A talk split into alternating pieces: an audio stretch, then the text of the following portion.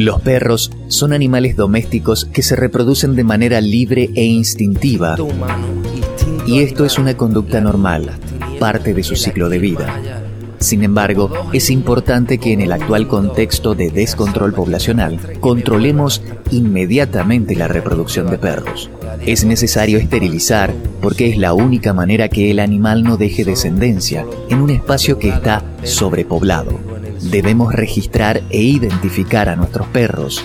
Es la forma más efectiva para visibilizar los problemas que surgen de la convivencia humano-canino y poder actuar efectivamente. Comunícate con nosotros para más información a través de la fanpage en Facebook. Amor Animal, BCP.